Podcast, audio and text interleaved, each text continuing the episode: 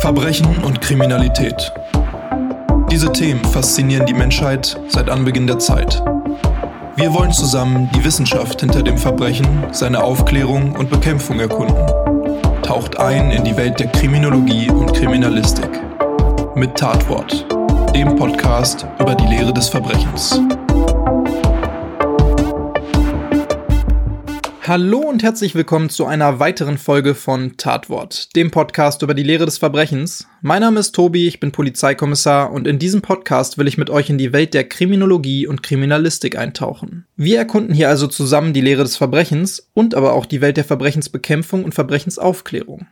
Kurz vorab muss ich euch aber einmal sagen, dass uns diesmal bei der Aufnahme leider irgendwie ein kleiner technischer Fauxpas unterlaufen ist, wie ihr gleich in der Tonspur meines Gastes auch hören werdet. Das ging tatsächlich auch ungefähr die ersten 40 Minuten so. Danach ist das Tonproblem dann behoben und alles läuft reibungslos und ich würde mal behaupten, in gewohnter Qualität weiter. Ich hoffe, das könnt ihr mir in dieser Folge einmal verzeihen, denn ich weiß, es kann anstrengend sein, das Ganze in dieser Tonqualität anzuhören. Allerdings ändert das ja auch nichts am guten und wichtigen Inhalt, den mein Gast hier gleich präsentieren und wiedergeben wird. Außerdem ist das Ganze tatsächlich auch so lang geworden, dass ich mich dazu entschieden habe, unser Gespräch zum Thema Cyberkriminologie auf insgesamt drei Parts aufzuteilen, die alle so circa 40 Minuten gehen, damit es auch nicht zu viel Input wird. Aber keine Angst, dafür wird es dann im Gegenzug auch die drei Teile dieser Folge jeweils nur mit einer Woche Abstand für euch zu hören geben, statt den gewohnten drei Wochen, die ihr sonst auf eine neue Folge Tatwort warten müsstet. Ich dachte mir, das ist ja eigentlich ein ganz annehmbarer Kompromiss. So, und jetzt darf ich dann auch endlich meinen geschätzten Gast hier bei mir im Podcast begrüßen, der sich übrigens sowohl in der Welt der Kriminologie wie auch in der Kriminalistik besonders gut auskennt. Als ehemaliger Polizeibeamter und jetzt hauptsächlich Kriminologe ist er nämlich sowohl in der Praxis als auch in der Theorie bewandert. Er beschäftigt sich beruflich, aber tatsächlich eher mit Strafbarkeiten in etwas anderen Welten, könnte man sagen. Denn Thomas Gabriel Rüdiger ist Cyberkriminologe quasi ein Spezialist oder Spezialisten, wenn man so will. Und seit diesem Jahr tatsächlich äh, auch promoviert in diesem Fachbereich. Äh, herzlichen Glückwunsch nochmal dazu übrigens. Ja, vielen Dank. Ja, und herzlich willkommen bei Tatwort. Ja, Mensch, freut mich total. Bin schon sehr gespannt, was hier auf uns zukommt. Ja, vielen Dank erstmal, dass du dich bei diesem super Wetter überhaupt dazu bereit erklärt hast, dich heute mit mir hier ein wenig über deine Leidenschaft auszutauschen. Ich gehe mal davon aus, bei euch ist es wahrscheinlich genauso heiß wie hier in NRW. Äh, absolut, äh, die Brandenburger Böden, die sind auch total ausgetrocknet. Äh, ja, man kann gut schwitzen, aber da muss man ja durch.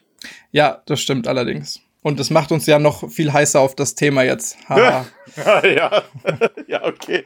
Ähm, ich habe dir ja schon gerade versucht, Thomas, ein angemessenes Intro zu bieten, aber du kennst dich ja wahrscheinlich mit dir selbst viel besser aus. Äh, also stell dich doch am besten noch mal kurz selbst vor. Wer bist du und was machst du genau? Na klar, mein Name ist Dr. Thomas Gabriel Rüdiger. Wie du schon gesagt hast, das Doktor kommt noch frisch hinzu, aber freut mich immer, deswegen sage ich es auch eigentlich noch ganz gerne. Äh, sollte sein, warum? Weil ich habe fast sieben Jahre an meiner Doktorarbeit äh, neben der Arbeit auch im Polizeiberuf gearbeitet. Und ich habe tatsächlich was verwirklicht, in dem ich jetzt auch äh, schon lange sitze. Und zwar, ich habe ja über Cybergrooming geschrieben, also der online-basierten Anbahnung sexuellen Kindesmissbrauchs übers Netz. Und wie ist das eigentlich gekommen? So wie du auch, äh, bin ich klassisch Polizist, ein Polizeistudium gemacht gehabt. Und ich hatte mich so Anfang 2009, da war ich schon ein paar Jahre Kommissar, äh, ja, war für mich irgendwie die Frage da, also, du weißt es ja selber, als Polizist machst du dir eigentlich keinen Kopf, wie entsteht Kriminalität oder was sind die Ursachen oder warum entscheiden wir uns, ein Strafrecht so zu machen, so, sondern eigentlich mehr die Aufgabe, den Leuten auf der Straße zu helfen, Täter zu überführen, wenn man mal einen guten Tag hat, so, ja, wissen wir beides mehr ein Highlight ja eigentlich. Ähm, aber genau ja, genau, aber äh, ich habe mir halt immer gesagt, ja, da muss doch noch mehr geben. Und es hat mich immer interessiert. Und dann habe ich halt Kriminologie an der Uni in Hamburg nebenberuflich nochmal studiert. Und ich muss sagen, du weißt es, wir sind ja eher so juristisch, teilweise auch ein bisschen konservativ als Polizei eingestellt, das muss man schon so sagen. Und äh, an der Uni Hamburg hat man halt in Sozialwissenschaften äh, seinen Master gemacht, im Prinzip.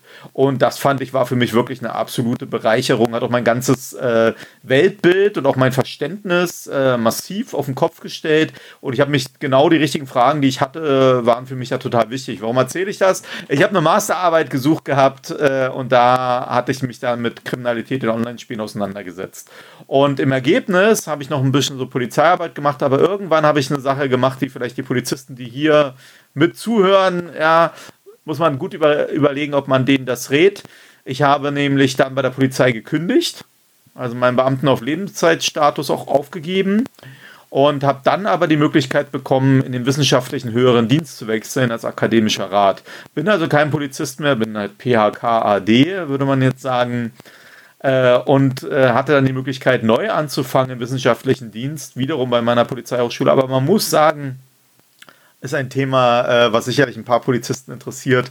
Ich würde es nur ganz, ganz wenigen empfehlen, äh, so einen äh, Schritt zu gehen. Mittlerweile bin ich wieder Verbeamtet, deswegen ist jetzt für mich alles gut gegangen. Ne? Und jetzt, wie gesagt, habe ich dann parallel halt noch äh, angefangen, ähm, in Jura zu promovieren. Das war auch nochmal ein Highlight, weil wir sind zwar ja juristisch bewandert, aber wir sind ja keine Juristen.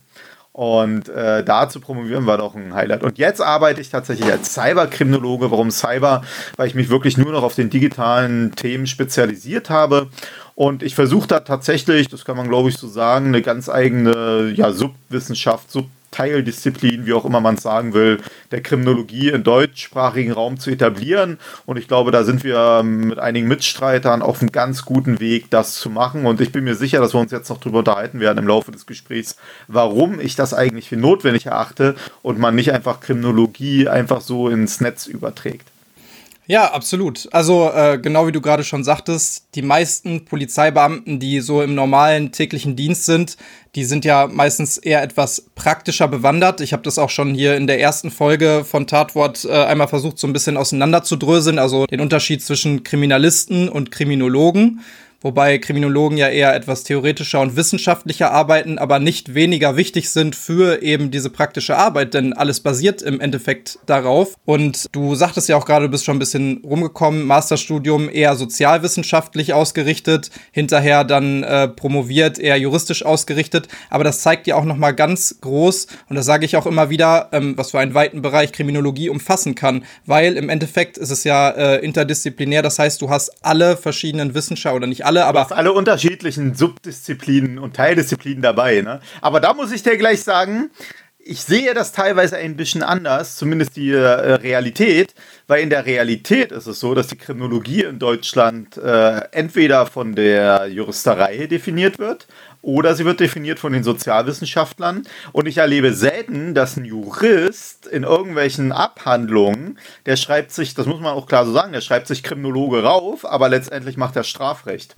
Und äh, viele Sozialwissenschaftler, die Kriminologie machen, habe ich auch erlebt, die schreiben dann auch Kriminologe rauf, machen aber Sozialwissenschaften. Und ich glaube, dass die Kriminologie, also so wie ich mich auch als Kriminologe verstehe oder das, was ich mache, muss die Kombination aus juristischem Wissen und sozialwissenschaftlichen Erkenntnissen sein.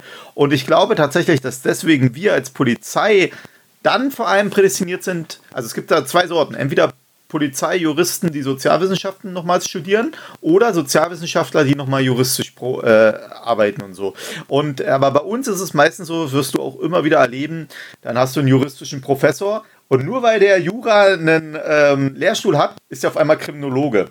So, aber er ist kein Kriminologe. Ich habe mal Kriminologie, ähm, äh, ja, so ein Seminar mitgemacht an der äh, Uni.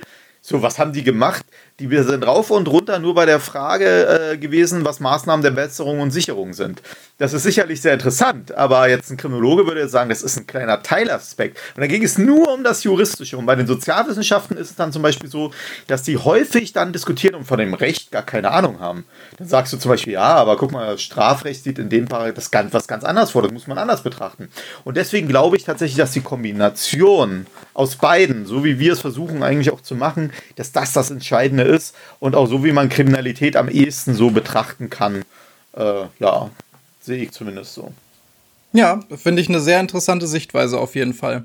Du sagtest gerade schon, du hast dich spezialisiert auf den Bereich Cyber, also Cybercrime, deswegen auch Cyberkriminologe. Und so viele, die sich so bezeichnen oder die diese Bezeichnung auch angemessen tragen können, gibt es, glaube ich, auch gar nicht. Also in Deutschland nicht, aber auch auf der Welt nicht, ne? Also es gibt äh, so einen Guru aus Indien. Guru ist jetzt vielleicht der falsche Begriff, aber ich würde mal sagen, wirklich der Urvater ähm, der Cyberkriminologie. Äh, leider kann ich den Namen echt nicht aussprechen. Ähm, Karupanan Jaishankar, glaube ich. Das fällt mir schwer. Soll, soll er mir jetzt ähm, ja, nicht böse nehmen. Ähm, aber der hat schon 2007 auch zum Beispiel eine erste eigene Theorie, Space Transistor Station, also äh, im Prinzip die Raumübersetzungstheorie fürs Netz erstellt. Und der ist eigentlich so der Urvater. Äh, also mal so kurz als Einschub, weil ich die Theorie auch echt interessant finde und ich glaube, die meisten können sich damit auch irgendwie identifizieren oder äh, beziehungsweise haben es selbst schon mal in irgendeiner Form erlebt, was diese Theorie aussagt. Also die Space Transition Theory, was auf Deutsch ja, wie du gerade auch schon gesagt hast, Raumübersetzungstheorie heißt, beschäftigt sich damit, dass Menschen sich im Cyberspace, also im Internet, anders verhalten als in der echten realen Welt und somit dann auch vielleicht andere ähm, Kriminalität da begehen oder beziehungsweise allgemein eher Straftaten im Cyberspace begehen als in der echten Welt. Und Jai Shankar hat dann ein paar Ursachen herausgearbeitet, warum das so ist. Unter anderem eben, dass man im Internet meist eher anonym unterwegs ist und es nicht sehr viel Prävention oder Abschreckung gibt und man eine größere Chance hat, nicht bestraft zu werden und der Justiz dann auch zu entkommen. Also das ist zumindest ein Punkt der Theorie und da gibt es noch ein paar andere, aber das würde ich jetzt vielleicht, das wird hier jetzt vielleicht etwas zu sehr ins Detail gehen. Aber wenn es den einen oder anderen interessiert, dann kann man sich damit ja auch gerne nochmal näher abseits äh, dieser Folge oder des Podcasts beschäftigen. Das lohnt sich auf jeden Fall, finde ich. Hier ist das Ganze auch noch nicht so wirklich angekommen, habe ich das Gefühl. Also auch generell so Theorien im Bereich Cybercrime, oder? Im englischen Raum hat es sich schon ein bisschen etabliert, aber im deutschsprachigen Raum muss man ganz klar sagen, kannst du unter einer Hand abzählen, wer da auch wirklich auch aktiv ist. Teilweise jetzt so ein bisschen, denke ich mal, wo ich auch so ein bisschen Vorreiter war, gibt es hier und da mal. Bremen zum Beispiel hat tatsächlich mal eine Stelle für einen Cyberkriminologen bei der Polizeihochschule ausgeschrieben. Das fand ich auch super spannend. So, weiß aber leider nicht, ob die besetzt ist. Wenn das mal einer hört, äh, würde mich mal interessieren. Äh, wer das macht so, ne? Und tatsächlich ist es nur ganz wenig und ich halte das für auch einen großen Fehler, ähm, und man äh, liest das auch in, oder man kann das auch an allen möglichen Artikeln immer so lesen. Äh, viele auch, die jetzt darüber schreiben, auch in der Kriminologie, die, die gehen halt mit alten Ansätzen ran und kennen sich selber auch mit digitalen Themen sehr wenig aus. Und ich glaube, dass gerade diese Kombination, also ich bin ja auch ein klassischer Nerd, ich zock alles, äh, sagt, man sieht es jetzt hier nicht so, aber ich kann es ja so, das ist hier zum Beispiel so und überall Games stehen bei mir mhm. rum und Tabletopper bin ich und so. Also wirklich so ein klassischer Nerd und Gamer. Hatte ja auch zwei Bücher am Anfang rausgegeben zu Kriminalität in Online-Spielen und so. Und was will ich sagen? Ich glaube, diese Kombination und dass ich mich selbst als Teil dieser digitalisierten Gesellschaft sehe, in Kombination mit diesem juristischen, sozialwissenschaftlichen, das ist der Ansatz. Weil natürlich hast du auch in Deutschland Leute, die Informatik drauf haben, Leute mit Cybersecurity, ne? aber das sind dann alles, auch bei der Polizei zum Beispiel, war es ja jahrelang so, dass es eigentlich nur um so Cybercrime im engeren Sinne ging. Ne? Dass man nur gesagt hat, ja, hier Hacking. Wir bauen äh, Cybercrime Einheiten auf und die kümmern sich um Hacking. Ja, das ist ja auch tatsächlich wohl das, woran die meisten Menschen so denken, wenn man jetzt Cybercrime hört. Ähm, du sagst jetzt Cybercrime im engeren Sinne, aber bevor wir an der Stelle weitermachen, müssten wir vielleicht kurz nochmal für die Zuhörer erläutern, wie Cybercrime sowohl im engeren Sinne als auch im Allgemeinen heutzutage überhaupt definiert wird. Und vielleicht auch, was da so der Unterschied ist. Ich glaube, das wissen die meisten wohl nicht, die jetzt hier zuhören. Und zufälligerweise habe ich hier auch gerade eine Definition vom Bundeskriminalamt vor mir liegen. Und in der heißt es, Cybercrime umfasst die Straftaten, die sich gegen das Internet, Datennetze, informationstechnische Systeme oder deren Daten richten. Das ist Cybercrime im engeren Sinne. Oder die mittels dieser Informationstechnik begangen werden. Und das ist dann Cybercrime im weiteren Sinne, also im generellen Allgemeinen. Und dadurch ergibt sich ja logischerweise schon, dass Cyberkriminologie einer der neuesten Bereiche der Kriminologie ist. Ganz einfach, weil es eben diese ganze Technologie, gegen die sich diese Straftaten richten oder mit der diese Straftaten begangen werden, auch noch gar nicht so lange gibt. Einige wenige Straftatbestände, die von ihrer grundlegenden Beschaffenheit vielleicht mittlerweile auch darunter fallen, die gab es zwar schon lange bevor Cybercrime definiert wurde, zum Beispiel Erpressung, aber auch da hat sich dann zum Beispiel der Modus operandi, also die Begehungsweise, verändert. Und dadurch fallen dann spezielle Arten von Erpressung eben unter die Cyberkriminalität. Und ich finde, ein gutes Beispiel dafür ist hier der Einsatz von sogenannter Ransomware durch Cyberkriminelle. Ransom ist Englisch für Lösegeld und diese Ransomware ist Software, also sind Computerprogramme, die auf Computersysteme aufgespielt werden, um dort dann gewisse Dateien oder auch das ganze System zu verschlüsseln. Man kommt also absolut nicht mehr an die Dateien und deren Inhalte ran, bis man ein gewisses Lösegeld zahlt. Heutzutage ist das dann meistens in Bitcoins gefordert und dann den Entschlüsselungscode zugeschickt bekommt. Und wie schwerwiegend sowas werden kann, zeigen dann ein paar Fälle, zum Beispiel aus 2016 und vor allem 2017, als dann die Ransomware mit dem schönen Namen WannaCry innerhalb kürzester Zeit über 230.000 Computersysteme in 150 Ländern befallen hat und darunter auch wirklich große und wichtige Netzwerke von Firmen oder im öffentlichen Bereich zum Beispiel von Krankenhäusern, die dadurch dann in ihrer Infrastruktur fast vollständig eingeschränkt und nicht mehr wirklich betriebsbereit waren, weil man zum Beispiel nicht mehr an die Daten und Diagnosen von den Patienten rangekommen ist. Und wirkliche Lösungen dafür hatte man damals leider auch nicht wirklich direkt parat, so dass sogar oft von Experten damals geraten wurde, einfach das Lösegeld zu bezahlen, weil das wenigstens äh, eine Möglichkeit geboten hat, um wieder an seine Daten ranzukommen. Und das hat auch damals nochmal gezeigt, wie verwundbar man heutzutage noch immer für Cyberkriminalität ist, obwohl wir uns ja eigentlich in einer Zeit befinden, wo sowas gang und gäbe sein sollte, ähm, sich mit solchen Gefahren auseinandergesetzt zu haben. Und das hat dann eben, wie du gerade auch schon gesagt hast, dazu geführt, dass man eben diese speziellen Einheiten angefangen hat einzuführen oder Cyberkompetenzzentren aufgebaut hat, um diese Cyberkriminalität im engeren Sinne hauptsächlich zu bekämpfen weil es eben auch so große Schäden in diesem Bereich gab. Und dabei hat man halt dieses ganze soziale Verständnis, die soziale Entwicklung im Netz auch aus Kriminalität entsteht und was für Gründe das hat, das hat man gar nicht betrachtet. Und heute, das muss man klar sagen, fällt den Sicherheitsbehörden diese Fehleinschätzung äh, ja, vor die Füße in allen Bereichen, sei es, guck mal, sei es äh, sexuelle Missbrauchsdelikte, nimm dir Lüchke oder Berg, äh, sei es Hate Speech und die ganze Hassentwicklung im Netz, ja, in allen Bereichen von Ransomware. Also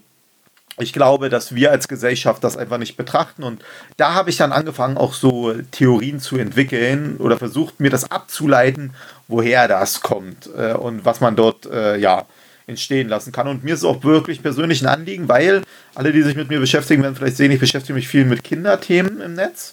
Warum?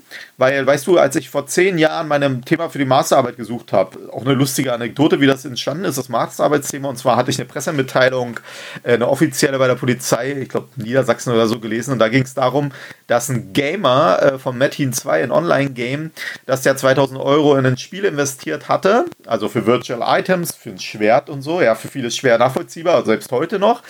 Und der hat sich von einem Tag auf den anderen eingeloggt und es war alles weg.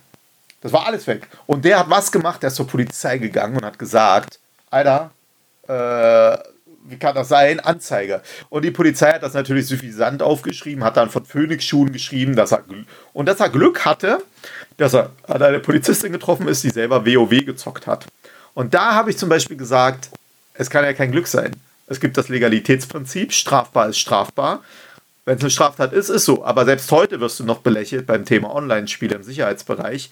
Obwohl es sich nach Halle ein bisschen geändert hat, wo man den massiven Gaming-Bezug ja nun mal, also das Manifest von dem Täter und so nicht, kann man einfach nicht leugnen. Ähm, aber selbst da, und das war so der Auslöser. Und dann, als ich mich damit beschäftigt habe für dieses Buch und die Masterarbeit, bin ich immer wieder zum Beispiel in Online-Spielen drauf gestoßen, wie offen Kinder dort sexuell belästigt wurden. Und da habe ich mich gefragt, wie kann das sein, dass in den Spielen offen Kinder sexuell belästigt werden? Äh, also ich habe dann, das war bei einem Spiel, dieses Habbo Hotel, oder gibt es sogar noch, heißt in Szenekreis noch Pedoville, da konnte man damals noch Links einsetzen, da konnte dann gab es zum Beispiel Penisbilder auf einmal, die in dem Programm erschienen sind. Ne? Das war noch so 2010 machbar, hat man später geändert, aber da war es noch machbar. Und ich habe mich damit dann angefangen, wie kann es sein, in der Wirklichkeit würden doch auch die Sexualtäter nicht so offen rumlaufen. So, ne?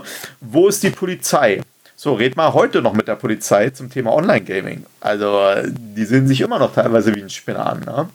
Das muss ich wollte gerade sagen, also das sagen, hat sich ja. ja. jetzt nicht so großartig gewandelt, ja. obwohl man ja sagen muss, dass äh, gerade alles im Bereich Cybertechnologie sich ja noch viel schneller wandelt als die eigentliche Kriminalität oder äh, die eigentlichen Kriminalitätsphänomene, die man sonst so oder mit denen man sonst so zu tun hat, auch gerade als Polizist in der Praxis, wo wir jetzt von irgendwelchen Gewaltdelikten sprechen, von irgendwelchen Wohnungseinbrüchen, Diebstahlsdelikten und und und. Und äh, viele haben das heutzutage immer noch nicht verstanden, obwohl obwohl es ja das eigentlich schon sehr, sehr lange gibt, also mittlerweile Jahrzehnte schon, dass man eigentlich auch von Cybercrime sprechen kann, also dass es existiert in unserer Welt. Ja, aber trotzdem sich die wenigsten damit befassen, leider. Ne? Da sprichst du schon wieder ein schönes Thema an, weil ich bin ja zum Beispiel kein Freund vom Begriff Cybercrime. Und ich kann dir auch sagen, warum. Weil du hast das gerade auch sehr schön eigentlich beschrieben. Ich dachte schon, du hast einen sehr guten, ich habe schon gedacht, du hast einen Artikel von mir gelesen und ziehst jetzt da die Schlussfolgerung. Warum? Und zwar, du hast gesagt, Gewaltdelikte, Sexualdelikte, Vermögensdelikte, Meinungsäußerungsdelikte, obwohl es eigentlich ein blöder Begriff ist, aber wird ja so benutzt. Meinungsäußerungsdelikte, Urheberrechtsdelikte. In all diesen Bereichen redest du von einzelnen Deliktsorten. Dann mhm. sagst du Cybercrime. So, wenn ich aber jetzt mal bei Cybercrime gucke, hast du Vermögensdelikte, Sexualdelikte, Meinungsäußerungsdelikte. Du benutzt also eigentlich so eine Art Metabegriff, um es gleichzustellen mit diesen anderen Be Begriffsformen. Das war schon immer das Problem innerhalb der Sicherheitsbehörden. Die haben also gesagt, wir haben hier Vermögensdelikte und so, und da haben wir Cybercrime. Und wir machen ein Kommissariat und das kann alles. Und das war eine totale mhm. Fehleinschätzung, ne? sondern man hätte sagen müssen, wir haben Sexualdelikte, die werden digital begangen oder über digitale Medien. Die gehören aber zu den Sexualdelikten. Ne? Und da habe ich immer auch die Gegenfrage, wenn es Cybercrime als Begriff so gibt, was ist denn der Gegenbegriff dann für alle Delikte, die im analogen Raum nur begangen werden? Und da würdest du meistens sagen Kriminalität. Ja, und dann sage ich ja, aber beides ist Kriminalität. Also schon, ja, man müsste über Real Crime dann sprechen oder sowas. Ne? Und schon mhm. daran siehst du, wie wenig reflektiert eigentlich immer die Auseinandersetzung schon war. Ne?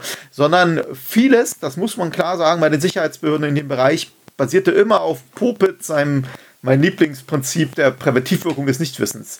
Also nochmal vielleicht zur Erklärung, Popitz, der hat gesagt, dass äh, als Gedankengang, wenn wir alle voneinander wüssten, was man schon mal gerissen hat, auch in der Jugend. Wir natürlich nicht, wir sind Ausnahmen so und alle Zuhörer auch. Weiße Weste. Genau, ja. genau. Aber wenn man mal ganz ehrlich ist, wenn man jetzt wüsste, was alles strafbar ist, was alles Normverstöße, Ordnungswidrigkeiten sind, und du wüsstest jetzt äh, mit so einer magischen Brille würdest du durchlaufen und könntest bei allen sehen, was die schon gerissen haben. Jedes Lied, was die illegal gedownloadet haben, jeden Film, den sie im Netz angeguckt haben, obwohl er noch im Kino läuft, ja, jede Beleidigung bei einem Spiel, das sie gerissen haben, so jedes Mal, wenn sie sich vielleicht auch als Jugendlicher mal geschlagen haben und so alles Delikte, wenn du es ganz weißt du selber, alles eigentlich strafbare Delikte. So, und wenn du das wüsstest, dann würdest du vielleicht auch sehen, dass die meisten gar nicht dafür bestraft wurden, dass die damit auch nie konfrontiert wurden. Was würde dir das dann sagen, wenn du siehst, dass von mir aus jeder schon mal beleidigt hat, aber kaum einer äh, irgendwie dafür bestraft wurde? Könnte es passieren, dass bei dir deine eigene Normakzeptanz sinkt? Popitz sagt also, wir leben davon, dass nicht alle die Strafe kriegen, die sie eigentlich verdient haben. Und Popitz hat absolut recht. Das heißt, als ähm, er will dann mit, mit nämlich auch sagen, wenn du mal drüber nachdenkst, ist es so, dass jetzt die Polizei nur mit dem Hellfeld des Hellfeldes so ein bisschen umgehen muss. Ne? Also wirklich nur mit wenig Delikten. Wenn, und dafür haben wir auch das Personal nur. Stell dir jetzt mal vor, in einer absoluten Verhaltenstransparenz würden wir alle Delikte auf einmal als Polizei sehen. Durch das Legalitätsprinzip müsstest du alles verfolgen.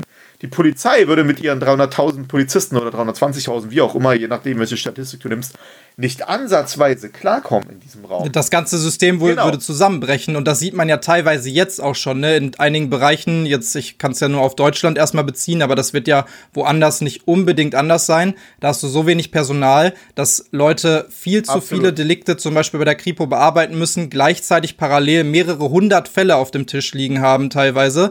Und äh, da funktioniert es natürlich gar nicht mehr, dass du jedem genau. die gleiche Priorität entgegenbringst. Und das ist das ne? Hellfeld des Hellfeldes.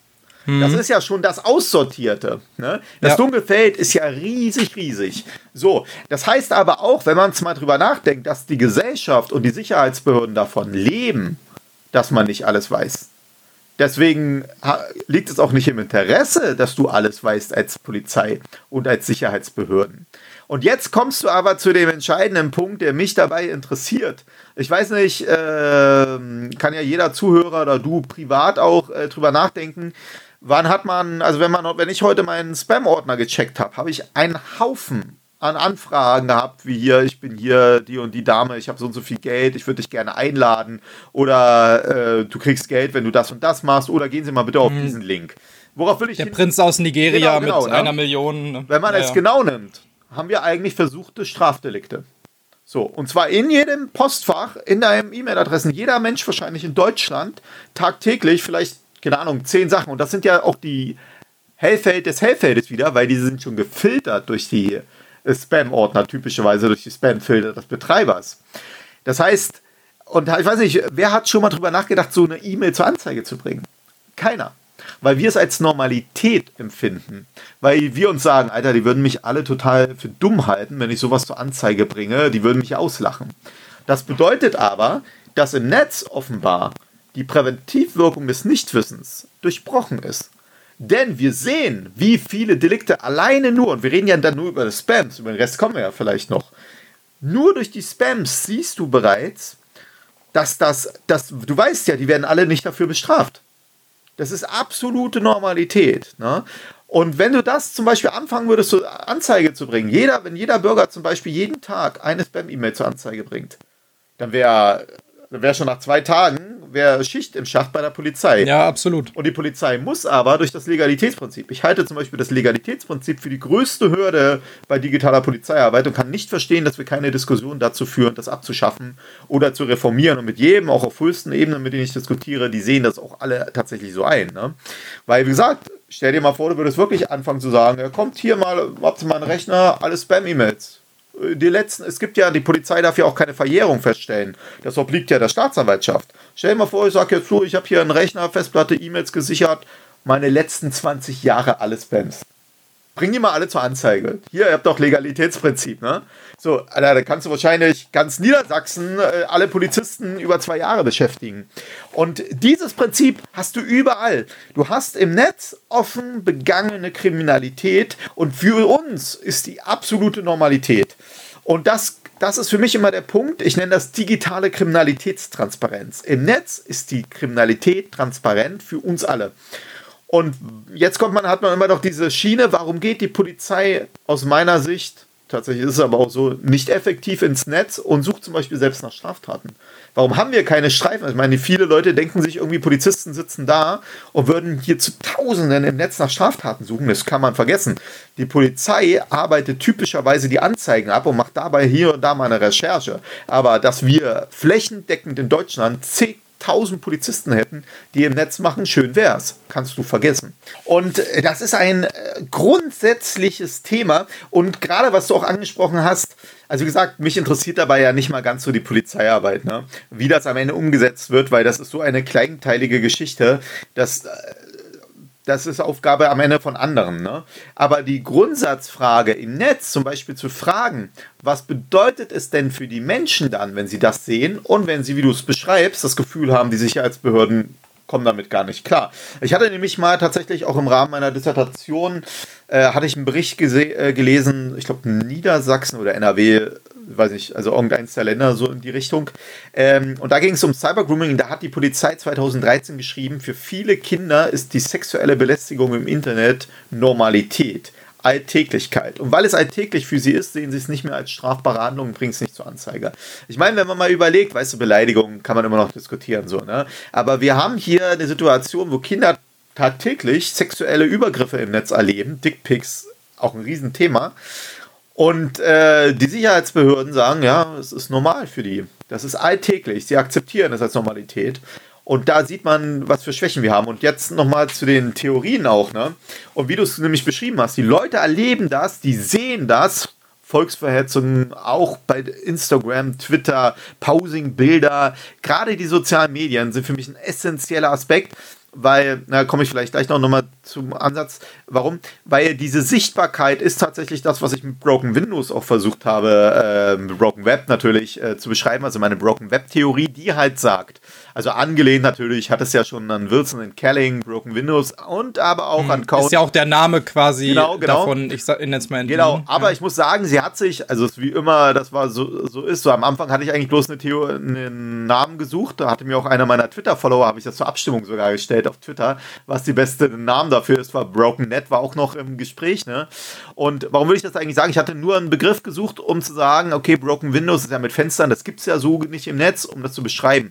Mittlerweile würde ich aber sagen, dass sich die Theorie wesentlich weiterentwickelt hat und ich habe ja dann angefangen, wie gesagt, Popits mit einfließen zu lassen und äh, vor allem die Routine Activity Theorie von Cohen und Felsen. Und im Prinzip ist es jetzt eine Mischung aus diesen Grundsatztheorien und eigentlich besagt es folgendes. Die Masse der Sichtbarkeit im Netz von Normenüberschreitungen zeigt den Menschen, dass das Gewaltmonopol des Rechtsstaates nicht funktioniert, dass ein Risiko für eine Tatbegehung offenbar niedrig ist und deswegen sinkt die Hemmschwelle der Tatbegehung.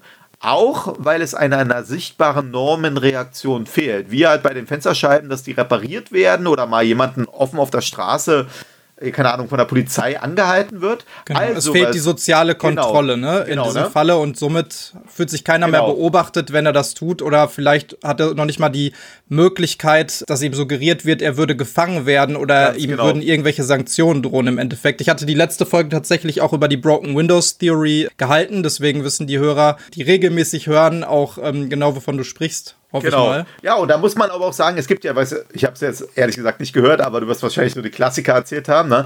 Und dann äh, wahrscheinlich auch, dass es durchaus ja Kritik an der Theorie gibt, ne? Ja. Weil es ja viele gibt, die sagen, ey, kann man nicht so übertragen.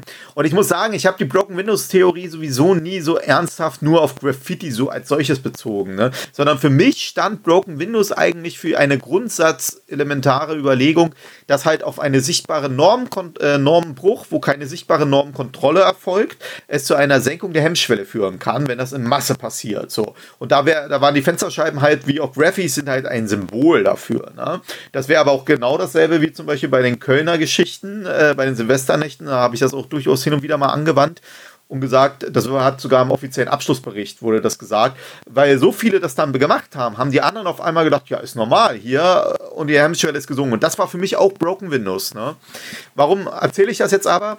Äh, Routine Activity Theorie, ne, Cone Felsen, die sagt dir ja auch, du handelst dann, wenn du ein lohnendes Ziel hast, es geringe Risiken gibt und du motiviert bist zur Tathandlung. Und im Netz zeigen dir, und diese Aspekte können ja voneinander sich beeinflussen. Und im Netz zeigen dir täglich die Phishing-E-Mails, die sexuellen Belästigungen, das Dickpick, was Frauen vermutlich alle zugesendet bekommen haben, schon mal, ohne dass sie es wollten, was übrigens strafbar ist, wenn es noch nicht drin ist. Ne? 184 Absatz 1 Nummer 6 äh, Strafgesetzbuch unerwünschte Zusenden pornografischer Medien. Wer also ein irrigiertes Dickpick, äh, muss man vielleicht dazu sagen, also stark äh, mit pornografischen Charakter zugesendet bekommen hat, das ist immer strafbar. Genau, und diese Sachen, die du täglich erlebst, die du gesagt hast, ich denke ich gar nicht drüber nach, zur Anzeige zu bringen, ja, oder YouTube-Kommentare bei irgendwelchen Videos. Geh mal zu einem Video von Greta Thunberg. Thunberg? Ja. Äh, hm, Alter, Thunberg, und guck ja. dir das an, was da drunter, also da könnte man auch als Sicherheitsbehörden rauf und runter schreiben am Ende. Ne? Und äh, das alles ist wie eingeschlagene Fensterscheiben, die aus der Routine Activity Theorie gleichzeitig aber das Risiko zeigen, dass es minimiert ist. Das führt dazu, dass selbst Leute, die es vielleicht gar nicht machen würden, sich sagen, ah ja, kannst ja hier auch loslegen, kannst beleidigen, so. Passiert ja nichts, ist allgemein. Und hier geht es dann auch noch weiter. Ich bin nämlich felsenfest auch davon überzeugt, dass diese Entwicklungsprozesse, dass junge Menschen, das muss man ja auch sagen, Kinder teilweise so sozialisiert werden im Netz, dass das in einem extrem äh, ja, Zielgerade solche Täter wie Halle produziert die sich rein online radikalisieren, wo sie das Gefühl haben, ja, du kannst hier sagen, was du willst, interessiert keinen, ich bin hier mit meinen, die sind alle so und die auch in ihren Filterblasen und sowas leben. Und deswegen muss ich auch sagen, äh, rede ich auch häufig über Spiele, weil nämlich Kinder das erste Mal in Spielen mit sowas konfrontiert werden, auch mit Extremismus und mit Sexualdelikten und so, ne? Und äh, dass es da gar keine Reflexion auch bei den Sicherheitsbehörden gab bis jetzt, großteils, das ist ein echter Fehler, weil ich meine, ganz ehrlich, man macht sich einen Kopf über Twitter bei der Sicherheit, digitalen Themen so, ne? Zeig mir mal die Kinder statistisch, kann ich dir gleich sagen, ist gleich ein Prozent, wenn überhaupt, Kinder, die bei Twitter sind. Nee, aber in Online-Spielen, ne, Fortnite, äh, Brawl Stars, Clash Royale, rauf und runter. Und es wird ja auch immer jünger, ne? Also früher, da war es eher so, da hat man vielleicht so mit äh, 12, 13, 14 angefangen, vielleicht Online-Rollenspiele zu spielen. Es gab noch nicht so viel, was du wirklich auch online spielen konntest. Du hast gerade schon angesprochen, hier sowas wie Habbo Hotel oder Second Life fällt mir da noch ein äh, von Übrigens, früher. Second Life äh, hochinteressant. Da hatte ich ja mal auch Artikel zugeschrieben, wie zum Beispiel dort mit virtuellen Avataren von Kindern äh, virtuelle Mhm. Kinderpornografie dargestellt wurde und die richtig auch mit schweren Missbrauchsdelikten dort nachgespielt haben mit äh, Voice Chat und so. Also wäre ein eigenes Thema für sich. Second Life auch total spannend gewesen. So. Ja, also das ist, ich, ich finde es super krass, aber genau wie du gerade sagtest, also heutzutage, da sind es eben nicht mehr die 14-Jährigen, da sind es dann auch die 6-Jährigen, die mal Fortnite spielen. Ob das jetzt alles so gut ist oder nicht, das ist natürlich die andere Frage, aber es ist zumindest Realität, ne? Dass es immer früher wird. Mit zwei Jahren kann ein Kleinkind meist schon ein Tablet besser bedienen als der Onkel oder äh, der Opa mit Obwohl das natürlich äh, 40 Jahren oder was, ne? Mischkompetenz ist. Ne? Man muss auch zu sagen, Klar. man muss auch zu sagen, äh, teilweise ist es nicht mal un äh, ähm, unrichtig. Warum? Zum Beispiel Brawl Stars äh, hat eine Altersfreigabe ab sechs Jahren. Fortnite jetzt nicht. Das ist, glaube ich, ab 12 haben sie nochmal runtergemacht. Ne? Vorher war es mal auch ab 16, zumindest im, Mhm. Ja. äh, ich glaube, Battle Royale-Modus oder nicht? Naja. Äh, zumindest Brawl Stars ab 6. Warum? Weil viele, auch Eltern, denken jetzt irgendwie, der Staat würde ihre Kinder im Netz schützen. Zum Beispiel über sowas wie Jugendmedienschutz. Das kannst du gleich vergessen. Der Jugendmedienschutz in Deutschland hat nicht zum Ziel, Kinder im Netz vor Sexualtätern und Extremisten zu schützen, ne? sondern er hat nur zum Ziel zu sagen, okay, keine nackte Brust einer Frau oder ein Blutspritzer. Aber dass der Mitspieler in einem Online-Spiel offen als Extremist auftritt, das ist kein Problem. Siehst du übrigens auch daran, dass zum Beispiel die Online-Spiele explizit, trotzdem, dass sie mehr Geld einnehmen, also Computerspiele in Deutschland als Musik und Film zusammen, dass sie explizit nicht im Netzwerkdurchsetzungsgesetz genannt wurden, worüber man hätte zum Beispiel verpflichtende Meldefunktionen einführen können, weil nämlich damals die Spieleindustrie so, so scheint es, so Einfluss genommen hat, dass gesagt hat, es gibt sowas nicht in den Online-Spielen. So, und jeder, der zockt, das, Der weiß es, Da bist ja. du auch wieder, dass die Entscheidungsträger entweder ja, sich haben beeinflussen lassen oder keine Ahnung hatten, weil eigentlich dir jeder sagen würde, ey Mann, jeder hat schon mal einen extremistischen Mitspieler gesehen mit irgendwelchen krassen Namen, mit Symbolen, wenn du hier Battlefield ähm, Clash of äh, Quatsch hier, Call of Duty oder was weiß ich oder Counter-Strike, es ist einfach so, da gehst du Steam rein, weißt du, ich konnte bisher in allen Online-Spielen Extremismus nachweisen, so, ne, extremistische Gildennamen, Nutzernamen. Und aber ich will halt sagen, gerade da, wo die Kinder unterwegs sind, da spielt das keine Rolle. Und ich sehe zum Beispiel die Cyberkriminologie auch in der Pflicht, genau auf sowas hinzuweisen, wo nämlich die bisherigen kriminologischen Ansätze sich gar keinen Kopf zumachen.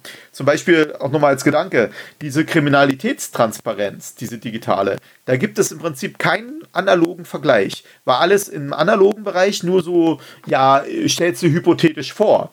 Aber im Netz ist es nicht hypothetisch. Im Netz ist es, ist es komplett. Und da muss man nämlich zum Beispiel auch nochmal zu den Besonderheiten vielleicht der Cyberkriminologie auch im Netz sagen. Weißt du, die Kriminologie als solches, obwohl es eigentlich falsch ist, aber sie orientiert sich doch immer äh, stark an den nationalstaatlichen Ausrichtungen. Weil beispielsweise die Frage, was als kriminell eingestuft wird, ist halt ja vom nationalen Strafrecht abhängig.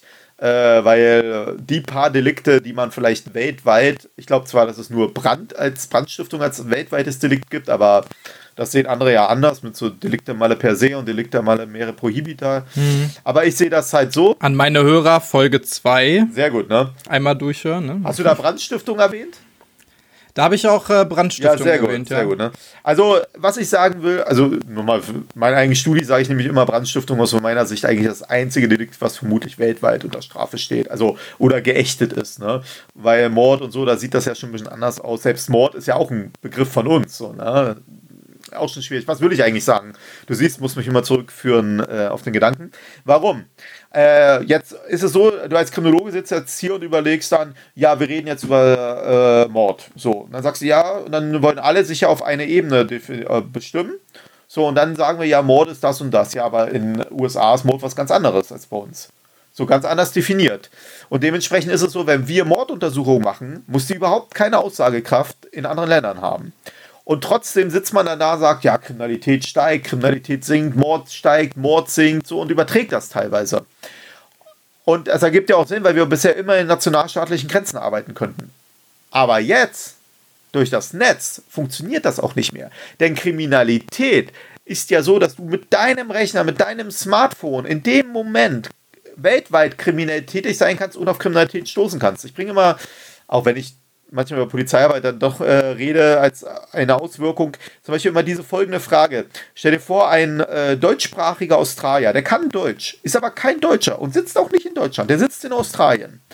Der begeht bei Twitter, was seinen Sitz in Irland hat, begeht er irgendeine oder beleidigt er irgendeinen. Bei ihm ist das, ich weiß es nicht, nur als Gedanke, ist es vielleicht gar nicht strafbar. Jetzt beleidigt er einen deutschsprachigen Kanadier, der sitzt in Kanada. Ja, und der beleidigt auch zurück. Bei ihm ist das aber auch nicht strafbar. Und jetzt kommt ein deutscher Polizist dazu, sieht, dass da irgendwelche deutschen Sprachen äh, sich gegenseitig beleidigen und sagt dann, uh, scheiße, Legalitätsprinzip. Aber nirgends hat das was mit Deutschland zu tun. Und ähnlich kannst du dir das in allen Deliktsformen auch mit anderen Ländern zu tun haben. Das Netz ist ein Ort, wo das Strafrecht aller Länder gleichzeitig gilt. Und du kannst darauf zutreffen und kannst auf einmal äh, dich strafbar machen und du weißt gar nicht warum. Was weiß ich, du schreibst vielleicht mit deiner Freundin per WhatsApp, dass du äh, Diktatur schlecht findest. Jetzt gibt es vielleicht in irgendeiner Diktatur auf der Welt eine Strafbarkeit, dass wenn du über WhatsApp äh, sagst, die Diktatur ist strafbar, dass du dich strafbar machst. So, und auf einmal bist du jetzt bist du jetzt strafbar dann in dem Moment? Bist du jetzt ein Krimineller? Weil nach deren Land hast du Kriminalität begangen. Das, äh, also, wenn man ehrlich ist, kann das alles nicht mehr so funktionieren, sondern. Ja, eine weitere wichtige Frage dabei ja. ist ja zum Beispiel auch die Frage der Zuständigkeiten. Ne? Also, oh. du sagst jetzt gerade, da ist jemand in Australien, da ist jemand in Kanada und normalerweise wird es ja hier in Deutschland so definiert, dass quasi der Ort der Tatbegehung ja. auch der Tatort ist und im Normalfall es auch so in den Statistiken geführt wird, also dass wenn jemand irgendwo in, ich sag jetzt mal, Dortmund am Rechner sitzt und von da aus seine Betrugs-E-Mails verschickt, wenn man das dem denn nachweisen kann, dann wäre da auch der Tatort, der eigentlich geführt wird. Wie ist es dann aber mit den Zuständigkeiten, die ja eigentlich sonst immer örtlich äh, hauptsächlich irgendwie ne, äh, definiert also sind? Du kannst es ja schon mal probieren, wenn du eine Spam-E-Mail kriegst äh, und zum Beispiel überlegst, in welchem der 16 Internetwachen du es denn zur Anzeige bringst. Ich weiß ja auch nicht, ich habe jetzt gedacht, bei den Zuständigkeiten kommst du noch auf ein anderes, äh, aus meiner Sicht noch spannenderes Thema, nämlich die Frage der Gefahrenabwehr. Du hast ja sicher schon in deinem Podcast erklärt, wie Polizeiarbeit aufgebaut ist. Und Gefahrenabwehr, also dass wir versuchen, Straftaten zu verhindern und Menschen zu schützen, was immer Vorrang hat vor der Strafverfolgung, was eigentlich in unseren, in, also in dem, was dir auch immer beigebracht wird, eigentlich ja das Kernelement ist, obwohl es in der Praxis und auch in den Diskussionen immer Strafverfolgung ist und nicht die Gefahrenabwehr. Aber da gibt es ja auch immer einen guten Gedanken, dass du halt in Berlin vom äh, Polizisten angehalten wirst, da denken die wenigsten Leute drüber nach, darf der mich jetzt hier anhalten? Ist der denn überhaupt hier zuständig? Weil er nämlich in seinem Land, in seinem Bundesland mit, seiner, äh, mit seinem Staatswappen an der Seite in der Uniform unterwegs ist. So. Und darauf sind wir ja auch alle stolz. Du bist nochmal was für ein Bundesland? Ich bin in NRW. Genau, guck mal, ihr NRWer seid, ihr habt sogar mit Brandenburg damals die Kooperation gehabt als äh, nach der Wende. Ne? Also unsere Gesetze sind sogar recht ähnlich aufgebaut. Was will ich aber sagen? NRW ist sicher stolz auf ihr Polizeigesetz, auf euer Polizeigesetz. Und das, na, das ist ja auch das, was ein Innenminister ausmacht, dass er über sein Polizeigesetz die Polizei steuern kann. Denn im Strafverfolgungsbereich unterliegst du ja eigentlich bundesweiten Regeln und äh, Grundsätzen so. Was bedeutet es jetzt aber eigentlich? Wie würdest du denn im Netz die Grenzen von NRW festmachen. So, du kannst die Grenzen von NRW, von Brandenburg, von Bayern, von Berlin im Netz nicht festmachen. Wozu führt denn das? Das führt dazu, dass keine polizeiliche Gefahrenabwehr im Netz stattfindet. Was bedeutet das denn eigentlich für eine. Auch gar nicht stattfinden kann ja, genau, unter genau, ne? aktuellen Umständen. Und was ne? bedeutet das denn eigentlich für eine Landespolizei im Netz? Dass sie eigentlich gar keine. Also, was macht sie da? Wenn man es ganz genau nimmt, stellt nämlich auch das Netz, auch unsere Struktur, vollkommen vor ein Riesenproblem. Und wenn man halt, also äh, Heike Christoph hat das in einem meiner Sammelbänder, nämlich digitale Polizeiarbeit, habe es jetzt gerade nicht hier, äh, nämlich einen Artikel auch mal zugeschrieben und die kam auch knallhart zu dem Ergebnis, dass in Deutschland im Netz keine Verhütung von Straftaten, also Gefahrenabwehr stattfindet, weil die örtliche Zuständigkeit im Netz nicht festgemacht werden kann. Und dass das die essentielle Aufgabe einer Landespolizei ist. Und wenn diese landespolizeiliche Aufgabe im Netz nicht wahrgenommen werden kann, dann hat die Landespolizei da eigentlich auch nichts mehr verloren, wenn man mal ganz ehrlich ist. Und ich glaube auch, dass diese Diskussion, diese fehlende Diskussion, das liegt natürlich dran, die fehlende Diskussion, weil man aus politischer Sicht natürlich dann weiß, dass man Macht abgeben muss. Aber eigentlich gesehen braucht es eine Art Bundesverantwortung äh, für alle Netzthemen äh, bei der Sicherheit. Es ergibt auch kaum einen Sinn, warum ein Land Brandenburg oder ein Land Bayern oder ein Land Berlin im Netz eine besondere Rolle spielen sollten. Öffentlichkeitsarbeit, ja, mal über sich berichten bei Twitter und so, keine Frage. Aber das ist ja nicht deine Aufgabe. Ich kann mal auch eine Geschichte erzählen, wo mich das auch wirklich geärgert hat. Und zwar, äh, ich wollte mal, oder ich hatte mal überlegt, ob man nicht gegen eine klassische Plattform, auf der Kinder seit zehn Jahren immer sexuell äh, Missbrauch erleben, also Cybergrooming erleben, ähm, und äh, also, oder ich muss es mal so sagen, stell dir mal einen Indoor-Spielplatz in Deutschland vor wo seit zehn Jahren Polizisten verkleidet, egal wie als Kinder, Sexualtäter rausholen, immer wieder Kinder da drinnen missbraucht werden. Was meinst du, wie lange das dauern würde, bis die Politik und die Polizei käme und alles radikal dicht machen würde und äh, flächendeckend äh, dort gegen vorgehen würde? Keine, wahrscheinlich keinen Monat, nicht mal. Wollte ich mal hoffen. Ne? Im Netz hast du genau solche Strukturen seit zehn Jahren. Interessiert keinen Schwein und jeder, der sich mit auseinanderkennt, weiß das eigentlich. Und ich kam jetzt mal auf den Gedanken, dass ich mir gesagt habe, okay, äh, ihr habt das vielleicht auch bei euch im Gesetz, weil wir sind ja sehr ähnlich. Könnte man nicht zum Beispiel dieses Programm zu einem gefährlichen Ort erklären? Mhm. Und wenn man das könnte, könnte man dann nicht eine Live-IP-Feststellung als eine Art Identitätsfeststellung machen und so die Täter live überführen? Ja, sehr interessant. Ja. Genau, und dann hatte ich schon ganz viele Probleme. Das war auch der Auslöser, warum ich die Heike Christoph gebeten hatte, diesen Artikel zu schreiben, weil ich habe nämlich kein Material dazu gefunden, zur Frage, gilt die Gefahrenabwehr der Polizei im Netz? Gilt mein Landespolizeigesetz eigentlich in einem globalen digitalen Raum? So, und dann habe ich überlegt, wie kann man einen Ort definieren? Dann habe ich in allen juristischen Kommentaren geguckt, ja, Ort wurde immer als Normalität gesehen, wurde nicht definiert. Ne? So, also kannst du gar nicht fragen, ob ein virtueller Ort ist, dann der Server der Ort. Also Riesenthema. Dementsprechend konnte man auch gar nicht über die IDF reden, weil dann würde ja zum Beispiel unser äh, Polizeigesetz auf einmal vielleicht, wenn es in NRW wäre, in NRW in den Landespolizeigesetzen greifen. Und man sieht, das ist das, was ich auch sagen muss, alle im Sicherheitsbereich, wenn man mit denen redet, erkennen die das alle. Keiner hat vernünftige Antworten auf solche Fragen. Ne? Aber man setzt sich lieber nicht mit auseinander. Das ist die Präventivwirkung des Nichtwissens wieder übertragen. Weil man nämlich sonst erkennt, dass man vor einer grundsätzlichen Neustrukturierung der gesamten Polizeiarbeit für Netzthemen sein muss. Vielleicht sogar für eine Auslagerung. Und hin und wieder werde ich auch als Utopist verschrien. Früher, muss ich auch sagen, hätte ich auch zweimal drüber nachgedacht, ob ich sagen kann. Mittlerweile, ich hatte, weiß nicht, ob ihr es vielleicht mitbekommen, aber ich hatte ja in der BKA Herbsttagung, also ja der größten Tagung, habe ich äh, genau diesen ähnlichen Vortrag gehalten und bin da auch ganz offen und schonungslos ins Gericht gegangen, auch zur Hasskriminalität, dass das nämlich die Auswirkungen dessen sind, dass wir jahrelang gesagt haben, erstmal die Straße sicher machen, das Netz geht uns nichts an, weil man sich damit nicht auseinandersetzen wollte. Und das Ergebnis siehst du heute jeden Tag. Und ähm, ich habe nur positive Rückmeldungen äh, von der gesamten, ja, von allen eigentlich so bekommen. Und das fand ich wirklich krass, weil ich habe nämlich auch die Abschaffung des Legalitätsprinzips gefordert als ein Problem, die Neustrukturierung der föderalistischen Strukturen, dass nämlich Polizeiarbeit im Netz nicht mehr funktionieren kann auf Landespolizeiebene. Und äh, ich will damit sagen, eigentlich müsste man sogar über ein globales Strafrecht im Netz diskutieren mit einer globalen digitalen Polizei. So, und das ist doch mal ein schönes Schlusswort und etwas zum Nachdenken bis zum nächsten Teil meines, wie ich finde, bisher sehr interessanten Gesprächs mit Cyberkriminologe Dr. Thomas Gabriel Rüdiger. Denn wie zu Beginn dieser Folge schon angekündigt, mache ich an dieser Stelle erst einmal einen Cut und nächsten Sonntag gibt es dann den zweiten Teil dieser Folge über Cyberkriminologie mit dem Thomas. Falls ihr bis dahin schon mal Feedback dazu habt, generelle Themenvorschläge oder euch auch einfach nur über die Tonqualität beschweren wollt, dann schaut doch mal bei Instagram oder Facebook unter Tatwort Podcast vorbei. Genauso gut kann ich euch aber auch schon mal die Instagram-Seite von dem Thomas empfehlen. Die findet ihr nämlich unter Cyberkriminologe. Also Instagram at Cyberkriminologe. Thomas ist da nämlich super aktiv und macht da auch extrem viel und auch extrem viel Gutes. Zum Beispiel zum Thema Kinder- und Jugendschutz in Bezug auf moderne Medien und Games, Cybergrooming und so ganz generell eben zum Thema Cybercrime. Und da sollte jeder mal vorbeischauen, selbst wenn er jetzt nicht die allergrößte Leidenschaft für das Thema Cybercrime hat. Denn da kann man definitiv noch das ein oder andere für sich mitnehmen und lernen. Ansonsten bleibt mir auch heute wieder mal nur zu sagen, auf Wiederhören, bleibt sauber und bis zur nächsten Folge von Tatwort.